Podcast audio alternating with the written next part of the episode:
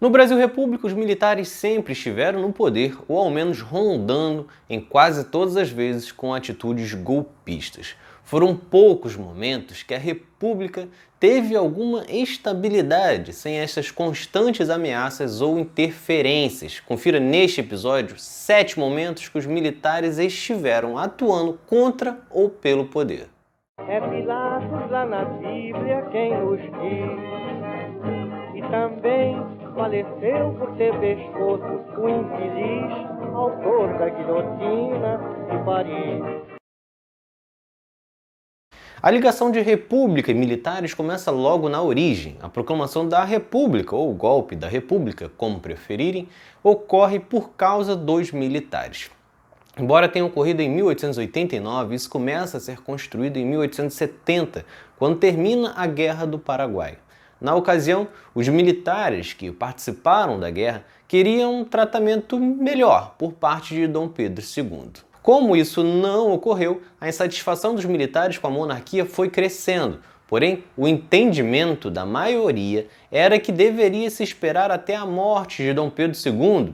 Isso partia principalmente de Marechal Deodoro, que viu o imperador como um amigo pessoal. Muitos entendiam também que a ruptura deveria ocorrer logo após Dom Pedro II, porque o poder seria passado para a então princesa Isabel e logo a mentalidade machista não aceitava isso. Só que o processo acabou sendo antecipado. A abolição da escravatura no Brasil fez com que a elite econômica brasileira começasse a se mobilizar contra a monarquia e via na insatisfação dos militares um caminho para alcançarem os seus objetivos.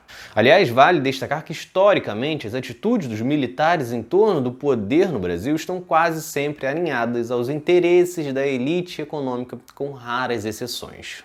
Mas, voltando à história, a insatisfação militar cresce ainda mais quando surge um boato de que a monarquia ia prender Deodoro e militares republicanos. Isso foi mais do que o suficiente para agitar os quartéis e fazer com que o Marechal Deodoro tomasse a atitude de proclamar a República e expulsar a família imperial. Só que o golpe de Marechal Deodoro não parou por aí. Ao ser elaborada a primeira Constituição, ele pressionou para que ele fosse nomeado de forma indireta e não por votação o primeiro presidente do Brasil. Ainda nessa história ocorreria um outro golpe que teria atuação militar dos dois lados. Pressionado por o Brasil viver uma grave crise econômica, Deodoro resolveu radicalizar e fechar o Congresso. A reação acabou vindo da Marinha, que se rebelou contra o presidente e apontou os canhões dos navios de guerra para o Rio de Janeiro. Deodoro, então, não suportou mais esta pressão e decidiu renunciar. Nisso, assume o vice Floriano Peixoto, que teria que convocar novas eleições de acordo com o que estava na Constituição. Só que Floriano fez uma interpretação diferente da Constituição, de que o que estava lá só valeria para quando o país tivesse o presidente e vice eleitos e não nomeados, como foram os casos dele e de Deodoro. E usou as armas para garantir que esta decisão fosse aceita por todos, ficando no poder até 1894. Portanto, nos cinco primeiros anos da República fomos governados por militares. O militar seguinte foi Hermes da Fonseca, sobrinho de Deodoro, e que governou o Brasil de 1910 a 1914, mas esse ao menos foi eleito, mesmo que por uma minoria, afinal, de um país de 17 milhões de pessoas, somente um pouco mais de 600 mil votaram naquela eleição. O segundo momento que os militares flertaram com o poder no Brasil foi com o tenentismo na década de 20. Foi um movimento feito por jovens tenentes e capitães militares insatisfeitos com o sistema político brasileiro e o domínio das oligarquias.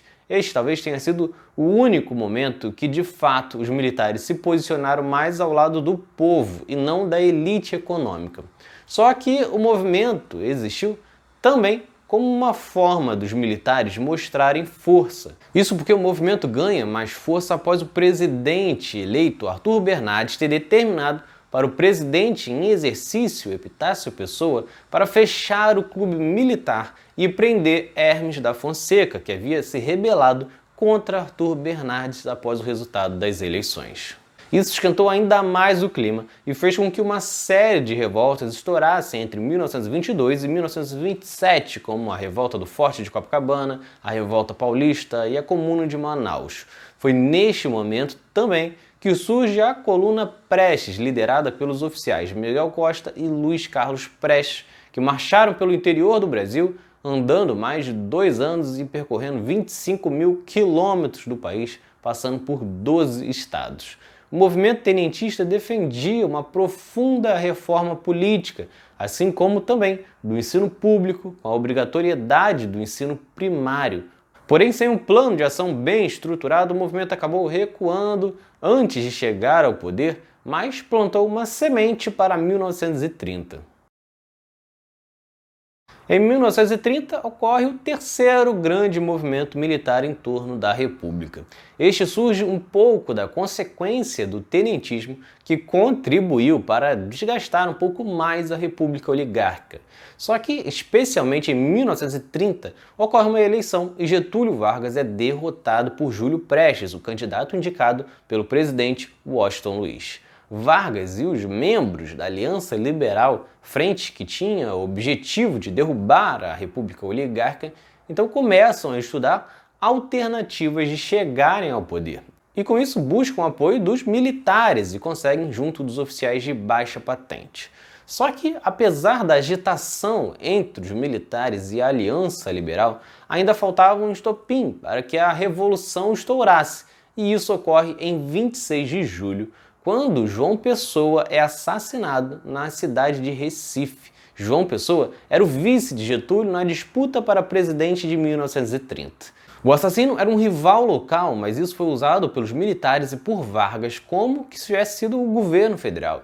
E, imediatamente, os militares lideram diversas revoluções pelo país e ocupam capitais importantes como Porto Alegre e Belo Horizonte, liderados por Vargas e o tenente Góes Monteiro. Enquanto Vargas caminhava em direção ao Rio com a tropa, o presidente Washington Luiz recebia o ultimato para deixar o governo. Diante da negativa do presidente, os militares prendem Washington Luiz. A junta militar, então, toma o poder e entrega para Vargas, que tinha a missão de elaborar uma nova Constituição e depois convocar as eleições, o que demorou muito para ocorrer. Só que a parceria entre Vargas e militares não acabaria aí. Vargas até faz a Constituição, mas segue no poder e em 1937 arma um golpe para permanecer ainda mais tempo no poder e, para isso, conta com os militares. Naquele ano, as Forças Armadas apresentam o Plano Cohen, um documento apreendido no qual dizia que comunistas pretendiam dar um golpe e tomar o poder no país. O documento foi apresentado em uma reunião que tinha o general Góes Monteiro, chefe do exército, e Eurico Gaspar Dutra, ministro da Guerra. Isso foi o suficiente para que declarassem estado de guerra e fosse implantada a ditadura do Estado Novo. Somente em 1945, já quando a ditadura de Vargas estava em crise, que Góes Monteiro denunciou a fraude e acusou Olímpio Mourão Filho de ter produzido o documento. Mourão, por sua vez, afirmou que o documento foi criado para uma simulação interna da ação integralista brasileira. Só que nem sempre a relação dos militares com Vargas foi de harmonia. O quarto envolvimento dos militares na República ocorre no segundo governo de Vargas, que durou entre 1951 a 1954. Na ocasião, o presidente tinha uma forma de governo diferente, menos ditatorial do que nas décadas de 30 e 40. Um dos momentos mais marcantes foi quando ele fundou a Petrobras. Isso esfriou a relação com os militares, que também não concordaram com a decisão de Vargas de ficar neutro na Guerra da Coreia e no monopólio estatal do petróleo. Uma ala militar, então, fazia fortes críticas ao governo e reclamava de uma infiltração comunista. Em fevereiro de 54, o clima esquenta de vez quando é tornado público um documento que ficou conhecido como Manifesto dos Coronéis, que era assinado por 81 oficiais superiores do Exército. Eles protestavam contra a falta de recursos do Exército e contra a proposta do governo de dobrar o salário mínimo que havia sido apresentada pelo ministro do Trabalho João Goulart. Para piorar, em 5 de agosto, o jornalista e candidato a deputado federal Carlos Lacerda, opositor de Vargas, sofre um atentado e matam o major Rubens Vaz, que fazia segurança de Lacerda. Imediatamente é aberta uma investigação dentro da aeronáutica na base aérea do Galeão, o que faz com que ficasse conhecida como a República do Galeão. E a investigação começa a apontar o envolvimento da guarda pessoal de Vargas no atentado. No dia 23, 37 dos 80 generais do Exército assinam um documento pedindo a renúncia de Vargas, enquanto aumentavam os indícios de um golpe. Getúlio, então, comete suicídio na madrugada do dia 24 de agosto de 1954. E para muitos, essa atitude fez com que o golpe militar, que só foi ocorrer em 1964, não ocorresse 10 anos antes.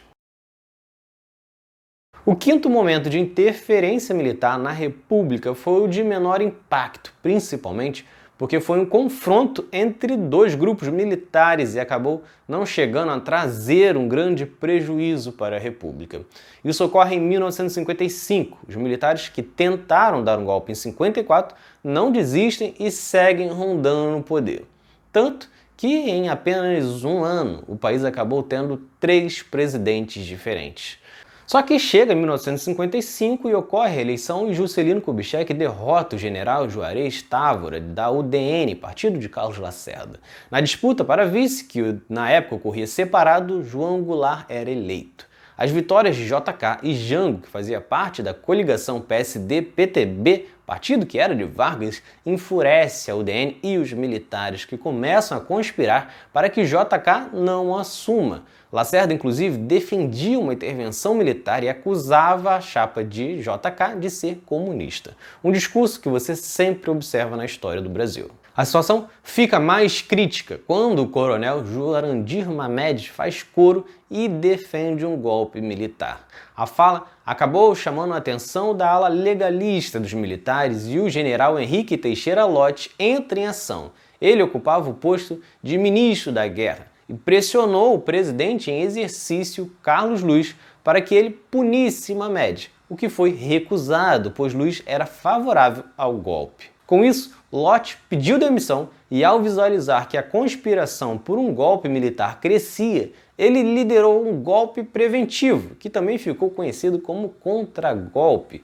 e conduziu tropas militares no Rio de Janeiro para depor Carlos Luiz. Desta forma, a presidência vai para Nereu Ramos, que, junto de Lott, garante a posse de JK para 1956. Se os militares tentaram dar um golpe em 54 e 55 e não conseguiram, em 64 o resultado foi diferente. Na verdade, este golpe de 64 começa em 61. Na ocasião, Jânio Quadros decide renunciar e quem assume é João Goulart. Jango incomodava os grupos conservadores do Brasil e também aos Estados Unidos, que o consideravam muito à esquerda.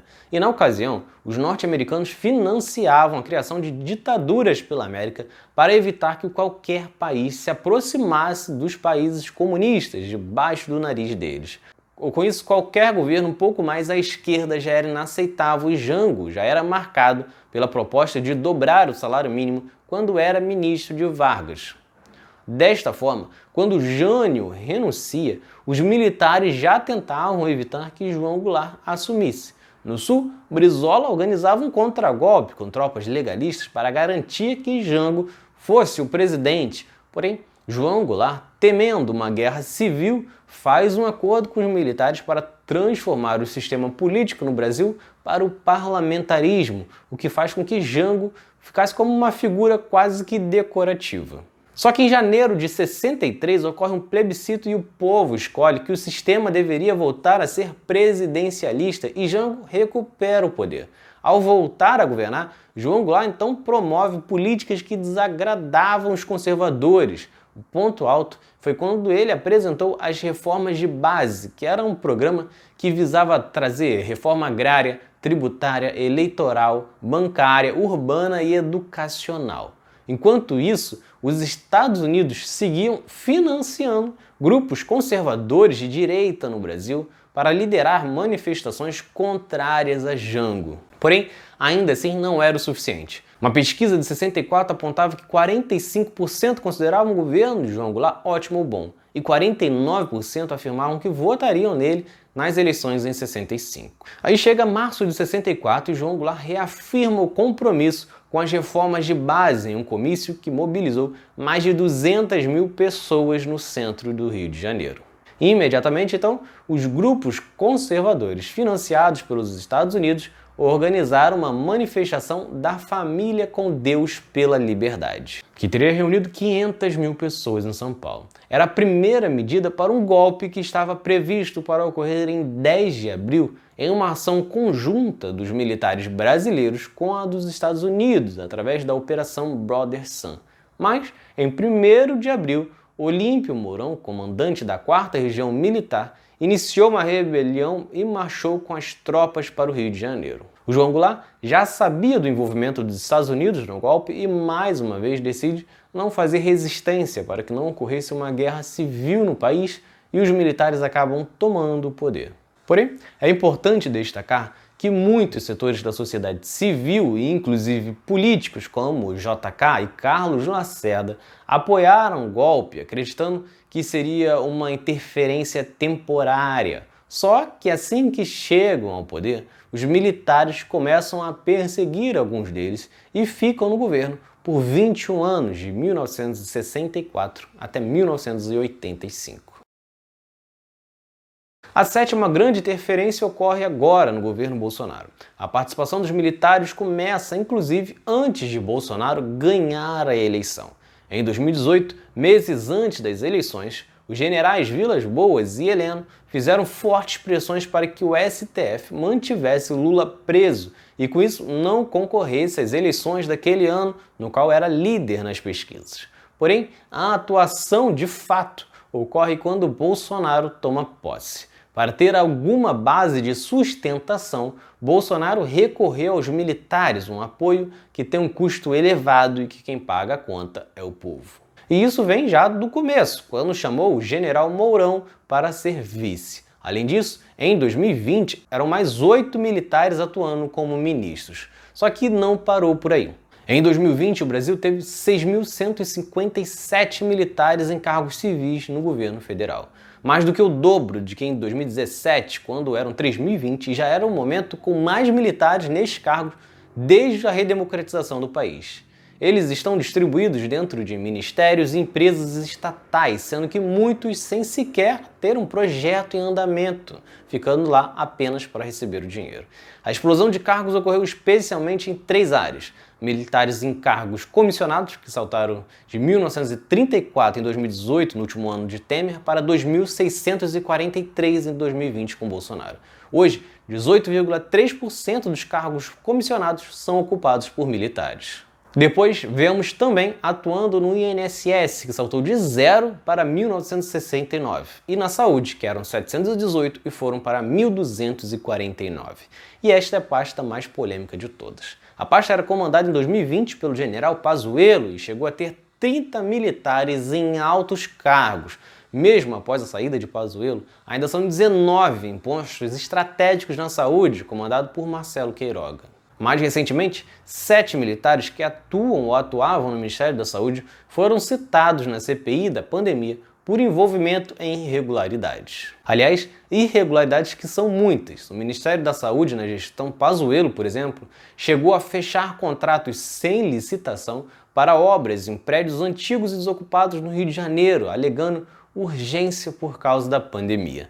Entre as empresas contratadas estavam algumas cujos proprietários estavam proibidos por lei de fecharem contratos com o governo federal por conta de irregularidades e também empresas de fachada. Outra polêmica está na compra de insumos superfaturados para a fabricação de cloroquina, que estavam com um valor de 167% mais alto do que o vendido pela mesma instituição no mês anterior e que gerou um custo de 782 mil para os cofres públicos. Isso sem contar as investigações quanto aos acordos de compras superfaturadas de vacinas que não existiam e de outras que existiam e que foram oferecidas para serem entregues ainda em dezembro e que Pazuello não respondeu. Para completar, um relatório do Tribunal de Contas da União apontou que as Forças Armadas usaram 4 milhões da verba destinada para o combate à pandemia com gastos como reforma de imóveis e aquisições de itens como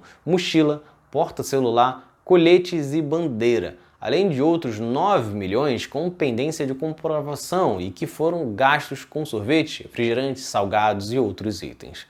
Mas a relação não para por aí. Tem muito militar ganhando muito com este governo. Enquanto tem vários brasileiros sem emprego e passando fome, quatro militares no governo ganharam mais de 100 mil líquidos de salário no mês de junho. São os casos do ministro da Defesa, Walter Braga Neto, o ministro da Casa Civil, Luiz Eduardo Ramos, o vice-presidente, Hamilton Mourão, e Augusto Heleno, do Gabinete de Segurança Institucional. A farra também é vista nas estatais. Das 46 empresas com controle direto da União, 16 são presididas por oficiais das Forças Armadas, ou seja, um terço. Esses oficiais acumulam as remunerações das Forças Armadas e os salários das empresas, ficando com uma renda que varia de 43 mil a 260 mil. Enquanto a gasolina está cara, o general do Exército, Joaquim Silva e Luna, recebe 260 mil por mês como presidente da Petrobras. Ainda temos outros destaques, como Floriano Peixoto Vieira Neto, que ganha 77 mil nos Correios, e Hélio de Paz Barro Júnior, que ganha 71 mil na Infraero, entre muitos outros casos. Por liberar tanto dinheiro para os militares, que Bolsonaro confia que pode convocar diversas tentativas de golpes e certamente deve bater muito nesta tecla em 2022, principalmente nas vésperas da eleição ou após uma derrota. Restará saber se os militares farão uma nova interferência negativa na história da República Brasileira ou se permitirão que a democracia prevaleça como poucas vezes fizeram. Abaixo na descrição você confere alguns vídeos que falam sobre alguns governos citados neste episódio, como o do governo João Goulart, ou também do vídeo, e também o vídeo do que eu falo quando tivemos três presidentes um ano, o golpe militar e muito mais. Então curte este vídeo, se inscreve no canal e confere estes outros episódios. Se vocês gostaram, curtam, se inscrevam para não perder nenhum episódio do outro lado da história. Acompanhe a gente também nas redes sociais, estamos no Instagram, no Twitter, no Facebook, além do nosso podcast que está espalhado por todas as plataformas de áudio. Ah, e todas as fontes utilizadas neste episódio estão no nosso site, outroladodahistoria.com.